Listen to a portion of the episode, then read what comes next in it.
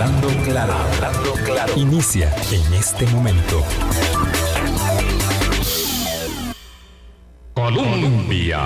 Con un país en sintonía, ¿qué tal? ¿Cómo están? Muy buenos días, bienvenidas, bienvenidos a nuestra audición de hoy, martes 7 de diciembre, aquí en la 98.7 de Sudial, la emisora que está en el corazón del pueblo. Gracias por hacer parte de nuestra ventana de opinión en estos casi 15 años que cumpliremos el primer, el primer día de febrero, así justo en la recta final de la primera ronda electoral que nos encontrará a todos, ojalá a la inmensa mayoría, en las urnas frente a la difícil a la difícil decisión de decidir, eh, porque sí, porque será difícil eh, llegar a, esta, a esta decisión. Difícil además en un panorama que hace eh, que sea tan fácil en el día a día perder la atención de lo sustantivo, distraerse con, eh, pues con las bengalas, con las luces de bengala del, día a día.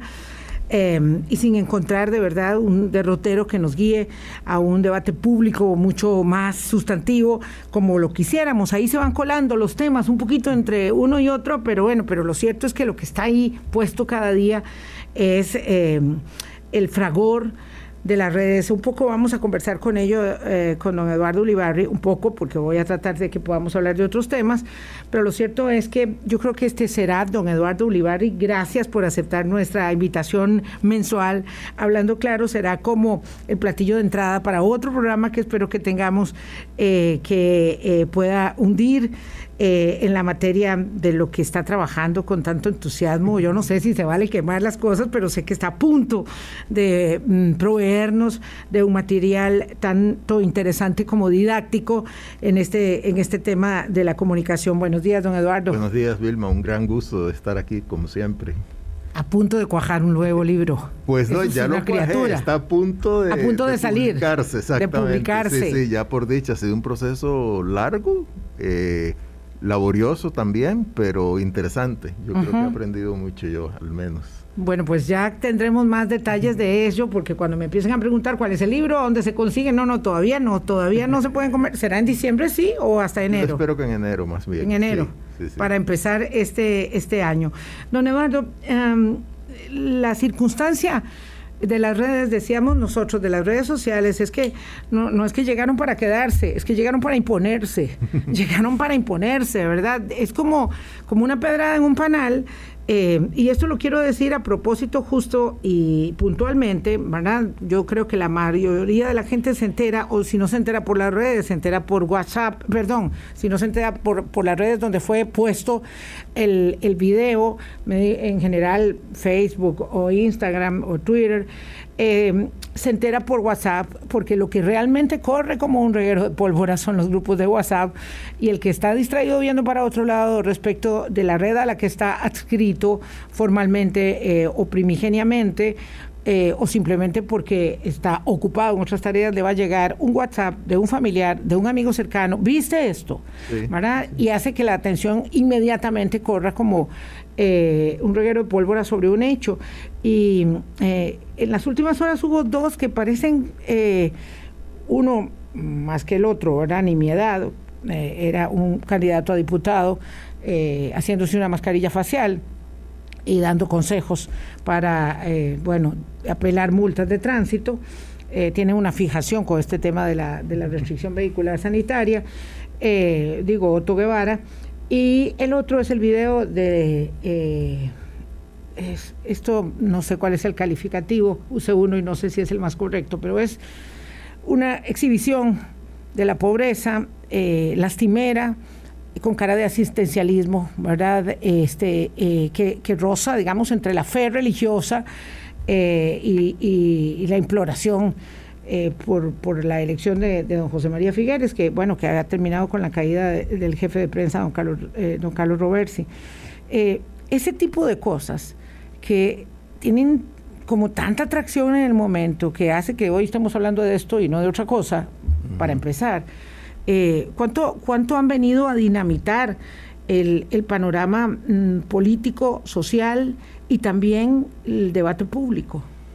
Sí, yo, yo no me atrevería a decir que a dinamitar, pero sí han alterado, han contaminado, si se quiere, y han introducido nuevos elementos al, al debate. Eh, en primer, el, digamos, el primero de los casos que usted menciona creo que es muy distinto al segundo, porque el primero es simplemente una acción deliberada de un candidato a diputado por atraer la atención, ¿verdad? Eso es muy sencillo. Eh, no, no tiene como mayores matices el grado en que la traiga y el grado en que esa atracción haga que ese mensaje se disemine por distintas redes sociales, pues dependerá mucho del atractivo que logre crear. Y ese atractivo no necesariamente es positivo, porque el hecho de que la gente reproduzca un mensaje no quiere decir que ese mensaje lo ven como positivo, pueden reproducirlo porque lo ven como ridículo, porque lo ven como oportunista, porque lo ven simplemente como curioso, pero no necesariamente porque lo asocian a una digamos, eh, disposición a votar por X ah, o Y persona, ¿verdad? Pero bueno, la compulsión, y yo diría que a veces también la superficialidad con la que se usan redes sociales para difundir mensajes deliberadamente es un fenómeno que está aquí y que a veces puede beneficiar y a veces perjudicar a quienes incurren en esas iniciativas y por supuesto que regularmente por la naturaleza de las redes sociales, que son inmediatas, emotivas, eh, apelan a la brevedad, pues sí, nos distraen de temas más sustantivos. El caso que usted menciona sobre don Carlos Roversi y ese video de la campaña de don José María Figueres, que bueno, sí, es un video si se quiere de mal gusto, ¿verdad? Porque es una señora que está en una condición de pobreza extrema y que, bueno, eh, llama a votar por el candidato eh, bajo el concepto de que es el que puede ayudar, etcétera. Entonces, bueno, yo creo que ahí fue un error de esa campaña. Eh, no creo que la intencionalidad necesariamente, de eso estoy simplemente especulando, haya sido exponer a la señora, sino utilizarla, instrumentalizarla, ¿verdad? Que bueno, que hasta cierto punto eso también es exponerla para llevar un mensaje. Entonces, en este sentido, creo que lo que hay es una falla de estrategia y probablemente también una falla del control, que por otro lado es muy difícil, del contenido de ese video específico y de videos específicos que cualquier campaña de cualquier candidato pueda utilizar. Sí, yo he estado dándole cabeza a este tema eh, en, estas horas. Eh, y debo decirlo con toda amplitud, es decir, no quisiera estar en los zapatos del jefe de prensa de ninguna campaña electoral. Esto, esto no es una, una eh, exoneración de responsabilidad porque, bueno, lo, lo que voy es a que una persona que tiene tanta experiencia como Carlos Roversi, ¿verdad? Que fue ministro de Comunicación, que ha sido encargado de comunicación de la Asamblea Legislativa de la Fracción Liberacionista, que tiene décadas de estar en este, en este oficio, en este oficio, ¿verdad? Este, asume esa responsabilidad, es el tercer jefe de prensa que tiene esta campaña electoral en cinco meses.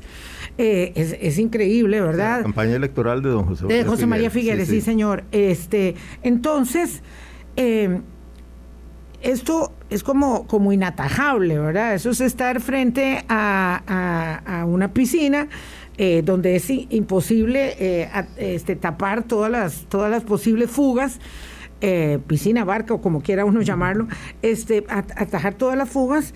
Eh, y esto también nos da una, una idea de cuán difícil es eh, aquello que para algunos debiera ser el control de la información que no existe tal cosa y cómo eso se traslada luego al ejercicio de gobierno porque mm, aquí lo hemos comentado varias veces, don Eduardo, eh, doña Laura Chinchilla empezó, digamos, a gobernar en redes sociales, aunque ya esto venía, ¿verdad? Venía un poquito antes, pero quien gobierna realmente eh, en, en, el marco de las redes sociales es doña Laura, y cuando uno observa la dificultad de navegación, es cada vez mayor, cada vez mucho más grande, y eso eh, em, debe mucho, tiene mucho que ver con esta irrupción Sin duda, y además hay, un fenómeno en estos mensajes de las redes sociales que, que a veces se comenta poco, pero que es importante, y es que una vez que se emite uno pierde absolutamente el control sobre él, porque un video, eh, incluso una voz,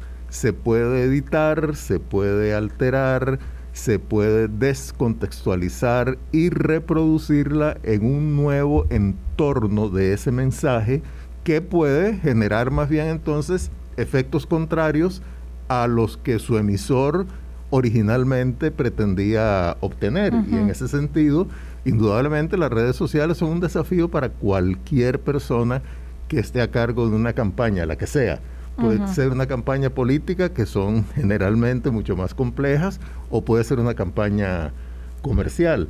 Ahora, dicho esto, yo sí creo que el hecho de que en lo que llevamos de campaña, ya el equipo de José María Figueres vaya por el tercer jefe, no por el cuarto, porque renunció el tercer jefe de prensa, pues sí indica algo sobre desajustes internos, que eso trasciende a las redes sociales, porque a las redes sociales no se les puede responsabilizar Todo. de aquello que se origina más bien en fallas eh, más sustantivas de una organización, de una falta de estrategia clara, de un mensaje central de una campaña que todavía no existe. Sí, sí, sí. Claro, sí. Eh, don, Carlos Roberts no tiene responsabilidad que el candidato diga un día que va con el acuerdo con el fondo y otro día que no, y después al tercer día que tal vez va. o sea, eso no, no, es su responsabilidad, eh, como otros hechos que, que han, se han producido eh, y que denotan, digamos, una una ah, suerte de improvisación, por no decir incluso a veces de desesperación por la caída en la encuesta última eh, eh, de CIEP. Eh, esa, esa, responsabilidad no la, no la tiene, aunque deba asumirla finalmente, porque el costo pues alguien lo, lo termina claro, pagando. Alguien lo tiene que pagar y en este sentido, aunque yo no sé si don Carlos tuvo o no tuvo participación directa en ese video, pero bueno, el responsable final es él, ¿verdad? Y, y ahí no queda más que asumir la responsabilidad. Sí, eso ocurre usualmente.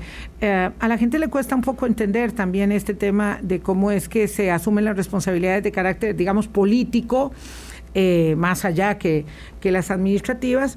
Eh, esto lo digo porque alguien me planteaba el otro día, mm, si, la, si la renuncia, y voy más arriba en el cuerpo político, en la ejecución ya de la cosa pública como jerarca, si la renuncia no es una evasión de la responsabilidad. Me lo planteaba en términos del caso concreto de la, de la salida de la ministra de Educación, que fue también eh, muy traumático para, para la propia ministra y para su equipo por lo que pasó con las pruebas FARO. Y le decía, bueno, no hay otra manera, digamos, de saldar la responsabilidad política en un equipo de gobierno, por ejemplo, que no sea ese. Y eso obliga entonces eh, a numerosos cambios porque la gente no está dispuesta a escuchar una razón o una disculpa, sino que lo que quiere es, y cuando me refiero a la gente me refiero a la ciudadanía, pero también a los otros actores políticos, lo que quiere es eh, la, vamos a decir, la factura completa. Exacto. Sí, yo creo que es muy difícil decir así en abstracto cuando alguien debe o no debe renunciar. Me estoy refiriendo a un responsable político, no al responsable directo. Exactamente. Ahora, la renuncia por responsabilidades políticas, yo no la veo como una ilusión de la responsabilidad, más bien es parte de la responsabilidad, porque si eventualmente esa persona tuviera alguna responsabilidad directa y esa responsabilidad directa condujera a alguna acción punible legalmente, el hecho de que haya renunciado no la salva de esa posibilidad. Entonces yo diría que en este caso la renuncia pues sí, puede ser una forma de ya deshacerse de ese problema o, eh, en cuanto a la acción diaria, pero más bien es decir, bueno, yo reconozco que tengo, aunque no haya participado directamente en un hecho, no haya tomado la decisión inmediata, tengo una responsabilidad porque por no haber podido tener una estructura y dirigir una estructura que evitara que este hecho se produjera. Y ahí es donde está la, la responsabilidad política, que a veces es más directa, a veces es mucho más eh, diluida. Claro, lo que uno encuentra para tratar de ir ampliando el lente, vamos a hacer la pausa, ya volvemos con don Eduardo Uribarri, esto era como las primeras de tanteo, es que en, esa, en ese ámbito eh, de las redes, de las réplicas, de lo que necesariamente hoy implica el trabajo periodístico que está tan atado a las redes, la capacidad, ayer lo empezamos a conversar con eh, Gustavo Araya también, la capacidad de maniobra eh, de quien asume eh, la conducción de la cosa pública es cada vez más compleja, es más difícil y con menores márgenes de, de maniobra. de ello quisiera que conversáramos después de la pausa. Ya volvemos. Hablando claro. Colombia. Con un país en sintonía, 8, 16 minutos de la mañana conversamos con don Eduardo Olivarri. Lo que eh, señalábamos a propósito de este, de este mundo tan complejo de la comunicación hoy es que es tan fácil, ¿verdad?, perderse en, los, en, las, en las minucias para eh, para uno como, como ciudadano nada más, pero además es un gancho muy engañoso para los medios de comunicación que están tratando de mantenerse a flote eh, y que de alguna manera están compelidos a jalarse de ese, de ese, de ese cordón salvador o creyendo salvador. Eh, pero que por otro lado pone en tesitura cuál es nuestro verdadero papel, sobre todo en un momento de decisiones tan cruciales eh, y eso finalmente va a revertir luego en eh, eh, un ejercicio de gobierno que tiene este márgenes muy, muy estrechos, don Eduardo. Sí, en este sentido yo creo que en una época de mensajes tan dispersos, de tanta capacidad de manipulación utilizando las redes sociales, de tanta confusión sobre cómo identificar lo que es cierto de lo que es falso, de lo que tiene credibilidad, de aquello que no la tiene, de identificar buenas y malas fuentes. En esta eh, tesitura en particular, los medios de comunicación responsables y los periodistas responsables tienen una tarea tan o más importante que la que cumplieron antes de la existencia de las redes sociales. Y digamos, yo, yo creo que uno la puede dividir en varias partes. Una es la llamada curaduría informativa, o sea, cómo los medios de comunicación se convierten en factores que ayuden precisamente a que la población pueda distinguir el trigo de la paja en todo el universo de las redes sociales.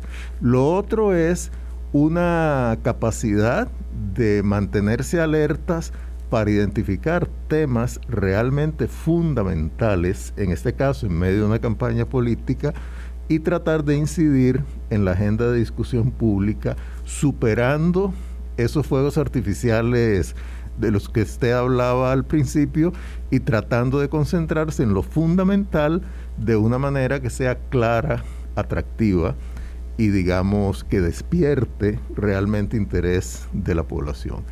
Y lo otro es también siendo muy cuidadosos en no hacerse eco de una manera totalmente acrítica y automatizada de aquello que marque tendencias o viralidad en las redes sociales, porque tampoco podemos olvidar que las redes son un universo que no necesariamente representa la totalidad del, universo perceptivo, sensorial y de intereses de la población. Entonces, creer que las redes son la realidad y actuar como si lo fueran también es un grave error para políticos, para periodistas y para ciudadanos en general. Es por ahí por donde, digamos, hemos perdido un poco de foco, los periodistas me refiero. Uno escucha, digamos, eh, eh, yo además hago la autocrítica, me estoy escuchando yo misma también hoy, este, eh, que, el énfasis está muy marcado en ese camino y pareciera que los equipos de campaña están también muy imbuidos en ese, en ese devenir, es decir, frente a lo que sucede ayer con, la, con el video de la señora esta de Pérez Celedón, que, de verdad es, es un poco grosero, hay que decirlo, o es muy grosero eh, para la sensibilidad. Eh, lo cierto es que inmediatamente esto se intenta, mm, digamos, eh, um, mm, apagar ese fuego con otro video donde sale el candidato ahí atajando una bola eh, y, siendo aplaudido, ¿verdad? O, el, video del mercado y otro, y otro que sale, ¿verdad? En, señalamiento positivo, cuando, como usted muy bien dice, lo cierto es que la mayoría de esos ah, productos son valorados negativamente, pero es más o menos eh, por ahí eh, donde uno entiende lo que lo que esto tiene como dispersión de foco, porque es la prensa finalmente la que termina poniendo esto en los medios de comunicación, en estos, en los tradicionales. Sí, exacto. digamos, yo, yo creo que, que hay una realidad y es que el control sobre la comunicación, que siempre ha sido difícil, pero que antes cuando no existían las redes sociales y cuando no todos éramos comunicadores, porque ahora cualquier persona, bueno, siempre todos los seres humanos hemos sido comunicadores, pero me, refiero a la capacidad de comunicar para un público que trasciende nuestros círculos de relación física inmediatos, cuando eso cambia y las redes abren todo un universo en el que la posibilidad de emitir, de manipular, de cambiar incluso los mensajes originales o no, aumenta indudablemente el control central de la comunicación por un equipo de campaña, por un gobierno, por una empresa, por una asociación, eh, se reduce y yo me atrevería a decir que prácticamente desaparece. Y en ese sentido, sin duda, los desafíos de quienes están a cargo de las estrategias de comunicación, cualquiera que sea el ámbito de esas estrategias, eh, indudablemente se hace muchísimo más eh, difícil. Y quienes se dedican profesionalmente a la comunicación, ya no como una acción estratégica para impulsar una causa o un producto o un candidato, sino que lo hacen profesionalmente para tratar de brindar visiones relativamente equilibradas, sensatas, precisas de la realidad, y me refiero a los periodistas responsables, pues indudablemente también tienen una responsabilidad mucho mayor de la que tenían antes, sobre todo en esa tarea de distinguir el trigo de la paja, de hacer curaduría informativa y de no dejarse envolver de una manera así automatizada por aquello que de pronto se convierte en una tendencia en redes y que a veces dura horas, a veces dura días, pero en algunos momentos ciertamente puede impactar de una manera sustantiva el debate público. Mm, esto obviamente que estamos hablando nosotros ocurre en todas las democracias. Eh, es, esa fórmula eh, eh, a la que hemos aludido varias veces de eh, polarización, populismo, posverdad, ¿verdad? La, la, la fórmula eh, mm, Moisés Naín es creo que uno de los de los que de los que ha hablado sobre ello mucho más, un pensador de, estos días es súper importante para nosotros. lo cierto es que la gente luce muy, muy confundida frente a ello. Y mm, en el, en, el caso nuestro nos encontramos entonces con una campaña electoral con 25 eh, aspirantes. Yo diría que uno dice eso porque formalmente son 25, pero en realidad hay 5 o 7 aspirantes que son los que, los que van a estar ahí, ¿verdad? los que se van a visualizar. Alguno de los otros 20 eh, va a lograr llegar, digamos, a una diputación como se lo propuso desde el principio. Eh, pero lo cierto es que eso eh, también es una especie, de, ayer también lo conversábamos, una especie de subterfugio para decir, es que como esto es tan difícil, yo no sé ni por quién votar y no hago ningún esfuerzo tampoco como por eh, observar eh, algo que vaya más allá, aun, entendiendo que eso es tan difícil para un, para un ciudadano que vaya más allá de este barullo. Sí, claro, es, es muy difícil tomar la decisión.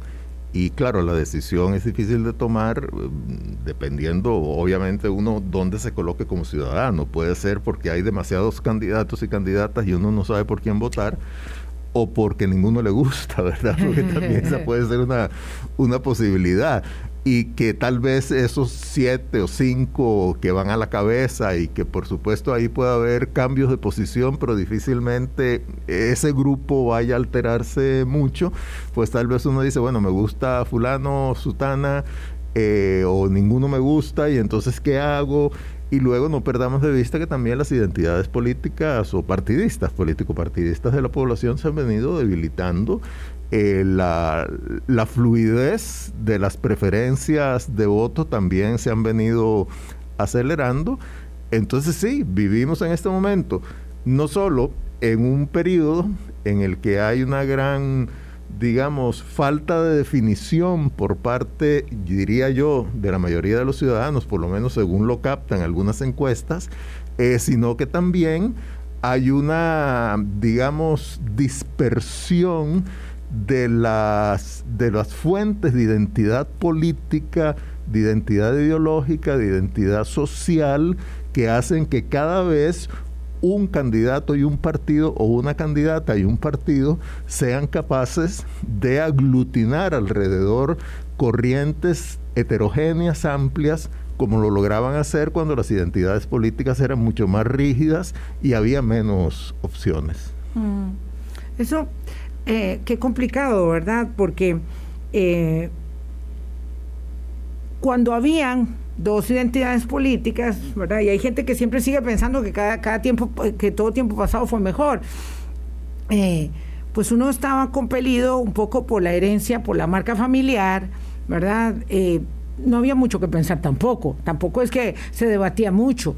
Habían dos familias políticas en el país, digo, dos familias políticas que, que, que estructuraban las decisiones, de manera que era mucho más fácil eh, transitar por esos senderos. Eh, a propósito de ello, don, José María Villalta se le fue un poquillo la mano diciendo que era el responsable de la ruptura del bipartidismo en Costa Rica, este, y, me parece que es muy interesante un criterio suyo al respecto, que por supuesto eh, em, aclara eh, y pone de manifiesto eh, la, verdad real en torno a cómo la transformación política de este proceso de transición tan largo que, nos ha, que se nos ha hecho ha venido eh, desarrollándose, pero lo cierto es que era muy fácil tomar una decisión que no era una decisión, que era más bien decir el signo eh, de la correspondencia que a cada uno de nosotros nos, nos, tocaba tomar en, estas últimas décadas. Ahora, pues evidentemente eh, hay muchas opciones, o por lo menos hay mucha oferta, eh, y entonces pues hay que, hay que pensárselo, porque además los desafíos son inmensos y y, algunas de esas ofertas son claramente, digamos, fantasiosas. Sin duda.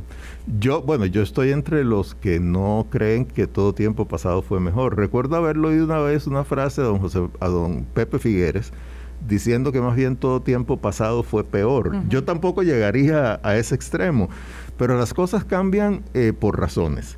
Y en el caso del bipartidismo en Costa Rica, se acabó eh, simplemente porque ya dejó de funcionar porque la sociedad cambió, porque hubo una serie de distorsiones en el uso del poder político que emanaba de ese bipartidismo y bueno, y de pronto se comenzó a erosionar o se comenzaron a erosionar las bases sociales del bipartidismo y bueno, y empezó a deteriorarse. Entonces yo diría que los responsables de que el bipartidismo dejara de existir en Costa Rica fue el propio bipartidismo. Y en ese sentido, no se le puede adjudicar esa responsabilidad para bien o para mal a nadie. Ahora, don José María Villalta no tuvo nada que ver en esto, ¿verdad? Si a alguien uno le podría, eh, digamos, adjudicar la responsabilidad, el privilegio de haber roto el bipartidismo es a don Otón Solís. Porque realmente, cuando por primera vez, desde la existencia de la Constitución de 1949, se produce una segunda vuelta electoral en Costa Rica, fue precisamente en 2002, cuando irrumpe el Partido Acción Ciudadana con don Otón Solís como candidato y fuerza a una segunda ronda electoral a la cual, bueno, van los candidatos de los dos partidos tradicionales, don Abel Pacheco del PUSC, don Rolando Araya del PLN, y ahí es cuando don Abel Pacheco gana, pues por una mayoría enorme en segunda vuelta. Entonces, yo no sé de dónde sacó don José María Villalta esa afirmación, pero no solo es eh, absolutamente errada, sino que me parece también irresponsable y un poco fantasiosa. Pero es que, pero es que yo también estoy especulando, don Eduardo, ello también emana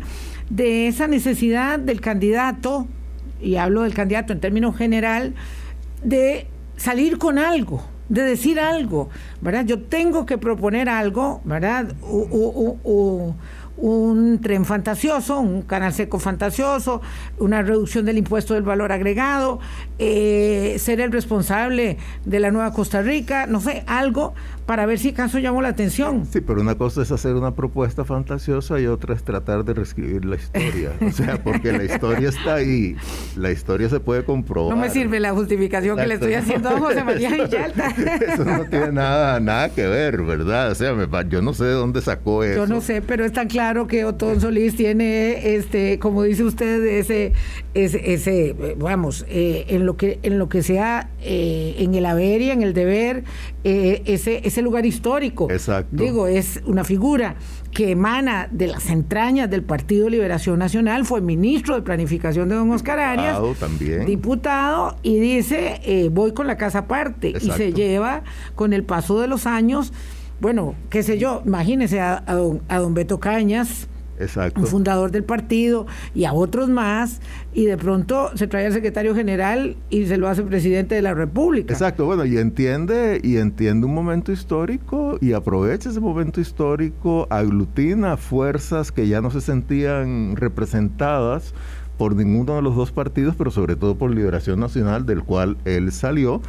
Y bueno, y como comenté, fuerza una segunda vuelta en, 2002 y en el 2006 estuvo a pelitos de ganar la, presidencia, de ah, ganársela muy, muy cerca, muy cerca. Sí, esa, esa, ese ejercicio electoral del, 2000, del 2006 siempre es tan, tan revelador, pero además lo que siguió, porque el 2006 y el 2007 no se puede ver uno sin el otro, ¿verdad? Con el, con el referéndum.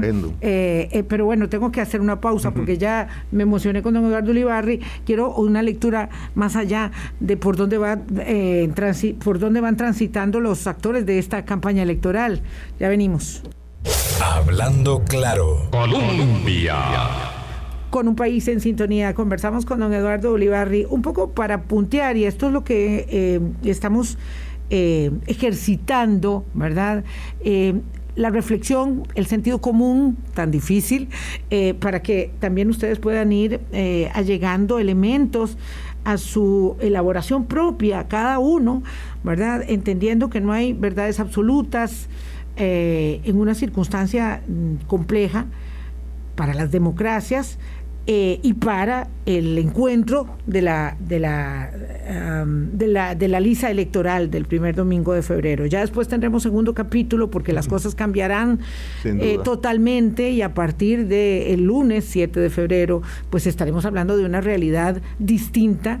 Eh, y no sé si más sencilla o más complicada de la que hay hoy, porque ahí sí tendremos dos caminos. Habrá dos opciones, va a ser una decisión binaria, ahora es multitudinaria, ¿verdad? ¿Cómo se ve que la pasan difícil los candidatos para poder, digamos, definir la oferta y hacerse eh, observar? Algunos están pidiendo, ¿verdad?, salida, observarse en el panorama. A mí me sorprende mucho ahora que usted hablaba de Abel Pacheco y Rolando Araya en la segunda ronda del 2002 eh, que ahí perdió Araya eh, una eh, de, sus, de sus primeras y más importantes ambiciones y ahí está todavía en ello situado, pero se ha desaparecido de la encuesta, totalmente desaparecido. Sí, es muy curioso. Parece que se cebó. Es que, bueno, eh, tal vez no tiene como un mensaje muy claro, eh, tal vez la gente no lo ve como un candidato con posibilidades y por ende lo van como marginando. No tiene realmente un partido porque, digamos, el taxi en el que él se subió, el taxi político, no es un partido, no tiene una estructura y tampoco quien creó ese taxi político, quien obtuvo la placa, digamos, es una persona que sea afín con lo, por lo menos lo que yo conozco del pensamiento de, don Rolando Araya. Y quizá el caso Cochinilla y todo el tema... De Diamante, sobre todo. Perdón, Diamante, disculpe. El, el, caso Diamante, el hecho de que era socio de uno de los implicados de una de las empresas en un terreno, etcétera, lo cual no quiere decir que él esté implicado en nada. Sin embargo, lo ha teñido mucho y luego también eh, de ese hermano de Johnny Araya, exacto, entonces la marca Araya eh, en fin, y en todo caso también, pues no partió de una base suficientemente grande, pero sí, eh, las encuestas eh, hacen que los, nos enteremos de cuáles son las posiciones que van cambiando en esa especie de dominó que es la, la campaña electoral. Algunos suben, algunos bajan, algunos más o menos se mantienen ahí y bueno, y eso indudablemente incide también en las posibilidades ya a futuro de cada cual. A, a partir de lo que usted dice, don Eduardo Olivarre, vamos a ver, el PAXI es un partido y tampoco están las encuestas. El PAC es un partido. Eh, eso para establecer, digamos, cómo, cómo cada caso debe verse en su especificidad en la política. Y en Nueva República tampoco es un partido y si aparecen todas las encuestas. Eh, entre, esos, entre esos seis aparece el candidato. Entonces, eh, ¿cómo establecer las diferencias? Es que, bueno, yo creo los partidos son muy importantes porque todavía mantienen algunos de ellos, yo diría en este caso, sobre todo, Liberación Nacional y, el PUSC mantienen una marca, una identidad que se ha deteriorado, eh, que se ha reducido, que se ha aligerado, eso es indudable, pero ahí están. Además tienen estructura y eso es muy importante. Y tienen mayor o menor presencia nacional, ¿verdad? Y eso también es muy, muy importante desde el punto de vista de la conducción de una campaña. Ahora, en realidad, las marcas son personales, o sea, las marcas tienen nombres, apellidos, se mueven, hablan o no hablan, ¿verdad? Eh, pero son marcas personales. Los partidos, indudablemente, son un factor fundamental, obviamente, para la vida democrática, pero también para la conducción de una campaña. Ahora, cuando de pronto la marca, en este caso, usted se refirió al, al PAC, Welmer Ramos, es alguien que le dice muy poco al electorado, por lo menos que hizo que tanto don Luis Guillermo Solís como don Carlos Alvarado eh, ganaran la presidencia. Y cuando hay otros candidatos, en este caso sí, sobre todo José María Villalta, que está luchando por arrebatar un poco de esa clientela político-electoral tradicional del PAC, y cuando su escogencia se da en medio de grandes diferencias sobre el proceso de la convención. Entonces, y bueno, y cuando estamos ante un candidato que en realidad no es muy atractivo, y eso hay que decirlo con toda franqueza, pues no sorprende además después de dos gobiernos consecutivos del mismo partido, no sorprende que esté en una posición tan deteriorada desde el punto de vista de las preferencias del público, según lo indican las encuestas. Eso hay que también decirlo. Vamos a ver, don Eduardo, eh, voy, a, introducir un elemento aquí que no quiero dejar de lado. Hay varios candidatos presidenciales que son diputados, ¿verdad? Eh, además de don José María Villalta y don Welmer Ramos, está don Eduardo Cruzan Está Walter Muñoz. Ah, me parece que me falta uno más. Vamos a ver. Em, ya, ya, ya, es que son tantos, ¿verdad? Que me es difícil. Pero vamos a ver, aquí tenemos por lo menos cuatro. ¿Por qué? Eh, y si lo considera válido, ¿por qué no renuncian, o perdón, por qué no piden permiso a la Asamblea Legislativa? Eh, no digo que ellos solo sean los responsables de la falta de quórum, pero es evidente que una campaña electoral eh, toca tan de cerca, tan eh, umbilicalmente al Congreso, eh, que entre otras cosas también hace que cinco de ellos tengan que estar permanentemente fuera atendiendo tareas de la, de la campaña. digo, no debería ser necesario que se abstuvieran mm, no por ningún choque de interés, nada más político que el cuerpo político por excelencia que es el legislativo, pero para que pudieran hacer esas tareas? Vea, porque ¿O es, que están tan seguros que ninguno va a ganar? Porque se mantienen? Ya cada cual tendrá sus razones. A mí me parece que en algunos casos es que si se retiran de la Asamblea Legislativa pierden el megáfono. O sea, Eh, no solo el salario. Ser, bueno, es que ese, era otro tema.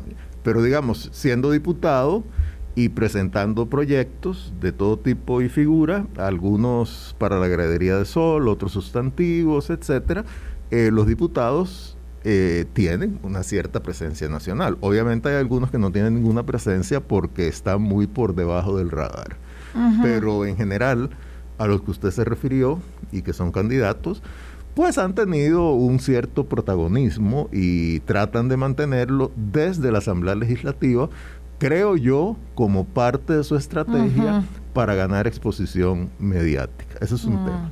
El otro, comprensible, yo no lo critico porque la gente tiene que vivir, ¿verdad? Es mantener el salario, ¿verdad? Ese es otro tema.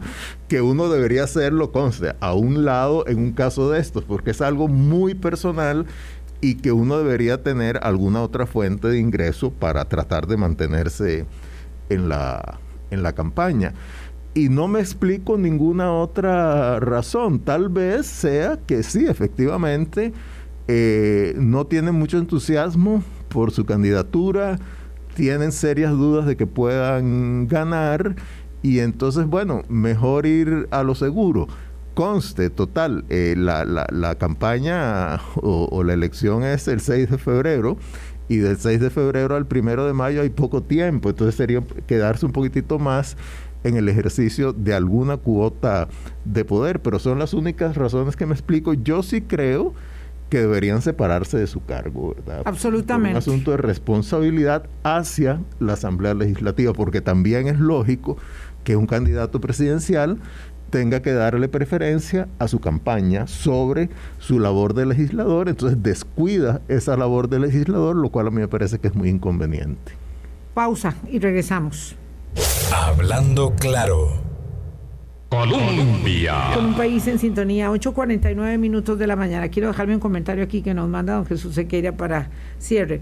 Eh, don Eduardo, puntualmente, ¿usted cree que la campaña de doña Linet Saurío o su forma de hacer campaña le va a dar resultado para llegar con algún margen de seguridad, entendiendo que nadie lo tiene, a la segunda ronda? Digo, esta, esto de no mm, plantear postura respecto de los temas nacionales? Vea, postura definida. No, me atrevo a, responder así de manera directa esa pregunta, pero yo sí me atrevo a decir lo siguiente. En la campaña de Doña Lidet, el mensaje es ella. El mensaje no son los temas.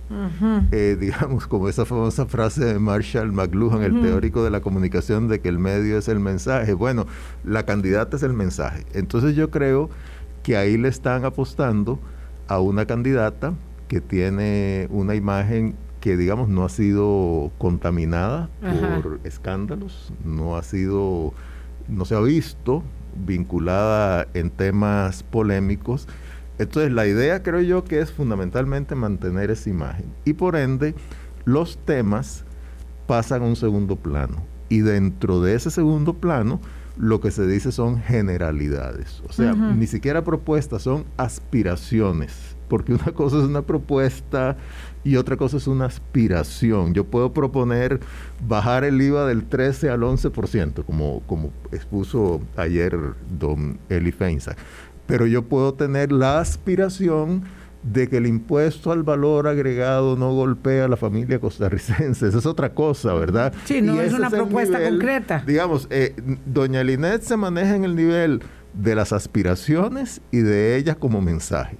Y en ese sentido, yo no me atrevo a decir si el electorado o un porcentaje suficientemente del electorado le dará el voto como para que pueda llegar a una segunda vuelta. No, no lo descarto, simple y sencillamente porque la distinción de ella es ella misma, no son los temas. En los otros casos, indudablemente, cada, cada candidato es en sí mismo un mensaje, pero son candidatos que necesitan más los temas y las propuestas que ella. Y conste, creo que hasta el momento prácticamente todos los candidatos están en busca de tema.